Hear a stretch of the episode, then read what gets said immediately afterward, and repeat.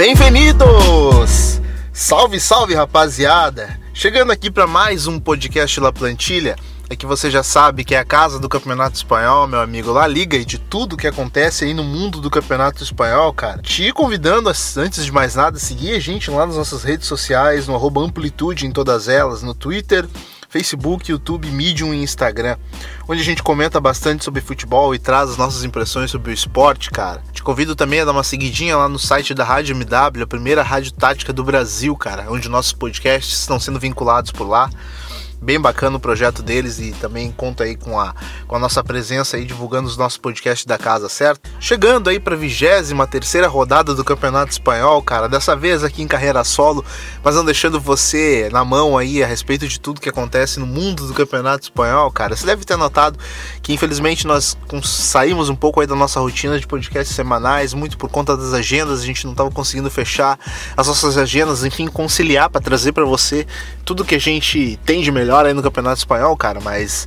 o intuito é esse, não deixar você na mão e sempre trazer aqui alguma coisa de nova ou de tudo que a gente tá vendo no Campeonato Espanhol.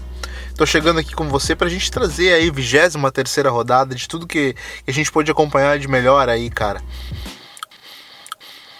Começando então pelo, pelo jogão que a gente teve aí na, na sexta-feira, já abrindo a vigésima uh, terceira rodada do Campeonato Espanhol, meu mano, porque a gente teve aí uh, o Alavés vencendo a equipe do Eibar, cara, o Alavés que deu uma subida aí na, na tabela, cara, com bom futebol, uh, muito por conta do Lucas Pérez, né, cara, que sem sombra de dúvidas é o grande destaque desse, dessa equipe.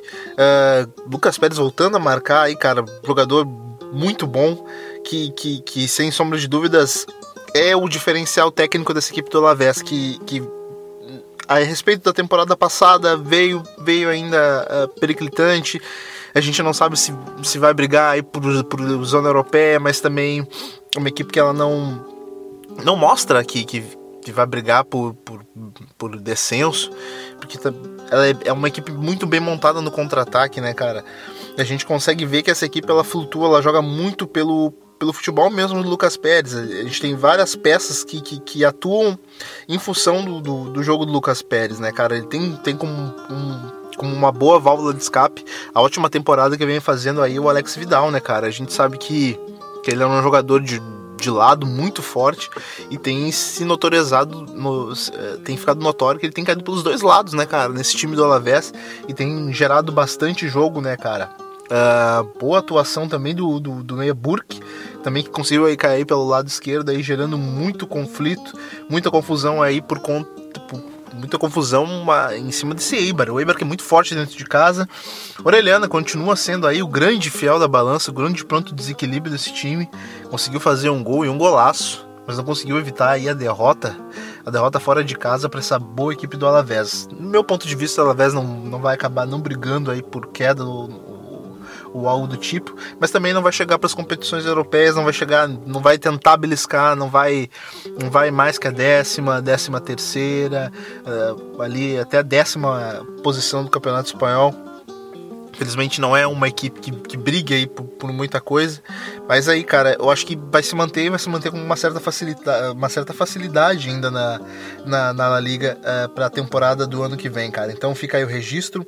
A boa vitória em casa da equipe do Alavés, que, que, que somou mais pontinhos, pontinhos preciosos aí. Destaque aí para excelente temporada do Lucas Pérez uh, com essa camisa do, do Alavés, certo? Bora então para o próximo jogo que a gente conseguiu acompanhar aqui, trazer para você um apanhado que a gente teve de melhor aqui. Uh, também destacar aí a boa vitória do Levante, cara. Levante que, que, que a gente sabe que, que também não vai brigar por competições europeias, está longe disso, cara, mas uh, destaque para o ótimo campeonato do Roger Martin no, no, no, ataque do Levante, né, cara? Ele sem sombra de dúvidas, vai brilhar alguma coisa de melhor para ele aí ano que vem na temporada. Vai conseguir uh, uma coisinha melhor aí em matéria de equipe para ele jogar, cara. Mas destaque aí pro, pro bom jogo do, do, Levante, que conseguiu vencer a equipe do Leganês. A equipe do Leganês que, para mim, é uma das fortíssimas candidatas à, à, à queda esse ano tinha o Nessiri, agora já não tem mais, muito, muito sobrecarregado em cima do Bright White, que parece ser aí o grande ponto de desequilíbrio desse time, mas, cara, não, não, não deve escapar do descenso. já para essa equipe do Levante, cara, que também aí briga, uh, briga para não cair para segunda divisão, tem, tem um arsenal de peças interessantes aí nessa equipe do Levante, cara. Uh, a gente tem aí o Bard, a gente tem o Roquina, que também fez um gol aí importante, Borja Maioral, ex-jogador do Real Madrid.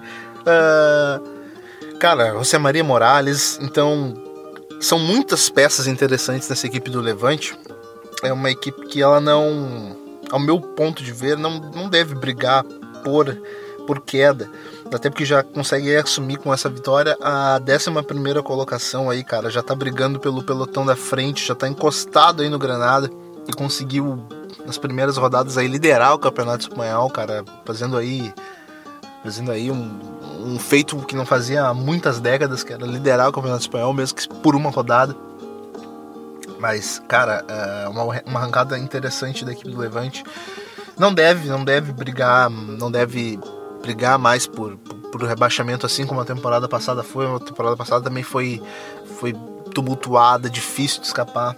Mas o Levante já, já deu uma arrancada interessante, cara. Então aí a 11 posição, destaque novamente pro, pro, pro, Roger Martin, que vem fazendo uma liga interessantíssima, cara. Esse, vai, vai brilhar coisa boa para ele na temporada que na temporada que vier, tanto no cenário europeu quanto no mercado, mercado espanhol. É um jogador muito bom. É um, ele pode servir para muita coisa boa aí, uh, matéria de pelotão da frente, um próprio Valência, de repente um próprio, um próprio Sevilha, cara, é um baita um jogador. Tem que se ficar de olho no mercado. Uh, cara, já para a equipe do, do Leganês é aquilo que eu falei, né, cara? Deixou aí agora estão empatados. Os três aí da zona de rebaixamento. Você tem o Leganês, você tem o Espanhol e o Mallorca. Os três empatados com 18 pontos. Uh, espanhol com a vitória de hoje também. A gente já pode ir pro jogo do Espanhol, que também foi um jogo interessante. De 1 a 0 com o gol do Raul de Tomás que vai ser realmente o grande diferencial para tentar salvar essa equipe do espanhol uh, da queda para o rebaixamento, cara. Uh, o espanhol parecia tão longe, tão distante da, da briga, que ainda, ainda, ainda se encontrava lá atrás. Conseguiu com uma arrancada, um anímico, ganhou uma ganhou uma motivação a mais, cara. A gente pode colocar assim para para seguir aí na, na disputa para não cair, cara, porque seria uma, uma coisa muito ruim pro espanhol, cara. É, uma queda para a segunda divisão. É, não tem time para isso, mas a gente sabe, né? Aquela coisa de ah, não tem time para isso, não tem time para isso, mas sempre acaba acontecendo. Então, a vitória uh, de ontem no domingo sobre a equipe do Mallorca foi realmente muito importante. A gente sabe aí que o Mallorca também começou muito bem no campeonato, mas depois era uma queda natural, um time que está vindo da segunda divisão. A gente sabe uh, até onde pode uh, pleitear para esse time, até onde ele pode lutar. Uh, as coisas são difíceis, uh, não tem muito, muito mercado, não tem muito valor de, de, de poder de investimento mesmo. Por mais que, que consiga fazer aí contratações assertivas, sempre é uma disputa muito, muito difícil para um time que vem da segunda divisão conseguir se manter. Então, a equipe do Mallorca conseguiu aí ainda não, não está não está totalmente não está totalmente jogada a toalha. Então os três empatados no momento, cara. Mas em matéria de desempenho, eu acredito que o Leganês das três é que vem jogando pior futebol. Então, no meu ponto de vista, já fica bem complicado para essa equipe do Leganês conseguir dar a volta por cima e conseguir aí se livrar é, da queda do descenso nessa temporada uh, 2020, cara. Bem complicado. A gente pode chegar aí também no ponto em que o Celta de Vigo, cara, conseguiu vencer uh, lá no Balaídos a equipe do Sevilha. A equipe do Sevilha também, cara, que teve uma, uma quedinha bem acentuada aí nos últimos jogos. Uh, e melhorou, melhorou bastante aí a equipe do Celta, conseguiu escapar. Até então não, não tá no pelotão dos três rebaixados. Conseguiu aí, abriu dois pontos é o primeiro time uh, uh, fora da, da zona de rebaixamento, mas o que a gente pode ver e o que a gente tem notado é que é que houve uma melhora.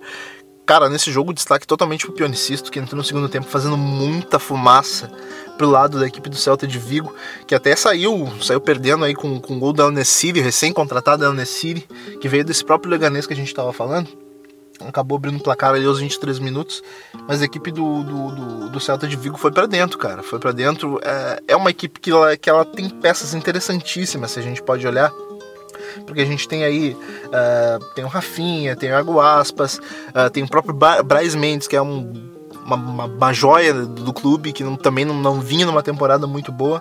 Uh, não vem ainda também numa temporada muito boa. Ele começou muito bem na temporada passada, cara. Com, teve até espaço na seleção espanhola, mas depois teve uma queda natural, como a queda do próprio clube mesmo, uh, de, de, rendimento. Enfim, a lesão do Aspas na temporada passada. Esse ano as coisas continuam não dando certo do lado do, do, do Braz Mendes. Talvez uma mudança de áreas aí seja, seja fundamental ou interessante para trazer esse jogador aí de volta, cara. Mas. Uh, algumas melhoras, algumas melhoras aí também pelo lado da defesa do próprio Celta de Vigo com a chegada do Murilo, que é um jogador experiente que vai dar essa sustentação na defesa, cara, porque as peças do, do Celta de Vigo não são ruins, pelo contrário, são muito boas uh, em, em, matéria de material humano e daquilo que pode gerar de jogo. Então, uh, é mais uma questão de concentração, mais uma questão de confiança mesmo para ser devolvida para esse time, né, cara? Já pelo lado do Sevilha, a gente vê aí uma, uma, uma quedinha acentuada no, nos últimos rendimentos aí da equipe, né, cara? Ela que vinha novamente aí brigando pelo pelotão lá de cima, agora com essa derrota. Uh, se distancia. Ainda está empatada com 39 pontos com a equipe do Atlético de Madrid, que, que, que venceu, na verdade, no, na, na, última rodada e acabou ultrapassando, empurrando para fora da zona de, de, de, Champions League a equipe do Sevilha, cara. Então, fica aí o recado. Uh, o Sevilha se reforçou muito bem eh, nessa, nessa janela, como o próprio falei, trouxe o Nesiri, que, no meu ver, é um belíssimo jogador. Tava nessa equipe do Leganês, mas a equipe do Leganês também não acompanhava aquilo que, que o Al-Nassr poderia render. Então, cara, uh, tá numa equipe boa, tá numa equipe bem treinada. Então é questão de botar a mão na consciência e voltar por um de Sevilha, porque dessa equipe do Sevilha se espera muito. Equipe do Sevilha tá atrás de equipes que a gente não, não esperava tanto, cara. Mas a grande destaque, a grande sensação desse campeonato é, sem sombra de dúvidas, esse Getafe do Bordalás, cara, que venceu mais uma. Dessa vez atropelou a equipe do Valência, cara. Mas atropelou mesmo, atropelou com força, cara. 3 a 0 uh, ah, Destaque aí pro Jorge Molina. O que joga esse cara é um absurdo. Ele acabou com o jogo, acabou com o jogo. Uh, dois golaços. O segundo, então, foi uma coisa monumental, que ele deixou um drible de corpo sensacional nos dois zagueiros, cara, que deixou a equipe do, do, do procurando ele.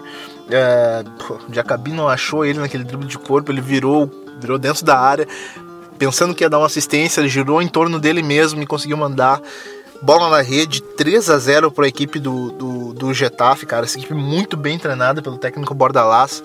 Fica aí também mais uma vez uma dica para você que não conseguiu acompanhar aí no Twitter do Edu, aqui do La Plantilha, ele também fez um dossiê dessa equipe do Bordalás, que já vem desde a temporada passada encantando. É uma equipe muito forte, uma equipe com uma defesa muito forte e uma equipe que, que agride sabendo o que vai fazer. Uh, se reforçou uh, com, com, peças muito interessantes, peças certas, peças na medida certas. Trouxe o Marco Cucurella, que é um jogadoraço no Eibar na temporada passada. E, cara, ele resolveu muito bem os problemas ali pelo lado esquerdo, é um jogador muito agressivo. Tem o Neon, tem o Jaime Mata, que não faz uma temporada tão boa quanto a temporada passada, mas sem sombra de dúvidas, o Getafe é a grande surpresa do campeonato. É claro que a gente tem outra, a gente podia, pode apontar ainda outras grandes equipes, como o próprio, como a própria Real Sociedade que acabou vencendo o clássico uh, contra o Atlético Bilbao. Mas, cara, uh, em matéria de, de, de, surpresa, subiu ainda mais um degrau no meu conceito essa equipe do, do Getafe. Uh, ainda mais por todo o trabalho que já tinha feito na temporada passada, cara. Então, fica aí a dica uh, eh, para você continuar assistindo essa equipe do, do Getafe, porque é uma equipe muito boa mesmo. Já pelos lados do, do, do Valência, cara, mais uma, uma partida não muito boa aí, teve expulsão do Florenzi, cara, as coisas não, não, não funcionaram, não, não estão, não, não, não voltaram ao melhor prumo. Não tá passando por um mês muito legal essa equipe do Valência, cara. As coisas não não estão fluindo. Então é aquilo. Ver também novamente a Real Sociedade também ultrapassar na tabela. Ver a equipe do Vídeo Real também chegar próximo, agora a menos de dois pontos. Então a equipe do Valência que estava brigando lá em cima nas últimas rodadas já caiu para sétimo. Você já consegue avaliar que as coisas no Campeonato Espanhol são, são, funcionam mais ou menos assim, né, cara? Quando você não, quando você tem um tropeço a dois, é um campeonato muito curto, muito enxuto, as, as equipes ficam muito juntas, muito próximas, diferença muito mínima de pontos. Então, cara, cada tropeço em casa é, é, é, tem sido é, é fundamental para quem vem de trás. Então é um campeonato em que você precisa avisar o seu oponente jogo após jogo, rodada após rodada, para que você sempre tenha frutos e, e possa colher eles na sequência. Seguindo aqui para aquilo que a gente teve de mais relevante ainda nessa 23 rodada de Campeonato Espanhol, a gente tem aí a vitória, uh, tanto de Real Madrid quanto de Barcelona, uh, importante para os dois que se mantêm na ponta da tabela aí. Uh, destaque para o Real Madrid, novamente. É impressionante, né, cara, como, como o Zidane tem essa química como treinador com essa equipe do Real Madrid, cara. Foi só ele de repente brotar lá pelos lados do Santiago Bernabéu, como que não quer nada, alguns tropeços vieram no início natural. Houve uma reformulação de elenco da qual ele também não fez, não fez parte. Uh, tenta ainda recuperar alguns jogadores de confiança dos, dos últimos anos, os, alguns remanescentes. Cara, mas é impressionante como essa química acontece, ela simplesmente acontece e mais uma vez, mais uma vitória do Real Madrid, 4 a 0 fora de casa contra essa equipe do, do Osasuna, cara.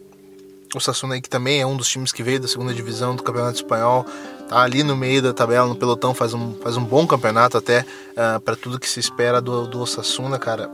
Mas é impressionante esse poder do Zidane tem de, de, de recuperar jogadores aí. Mais um, um, grande jogo, dessa vez até com, com, com direito a gol do, do Jovic.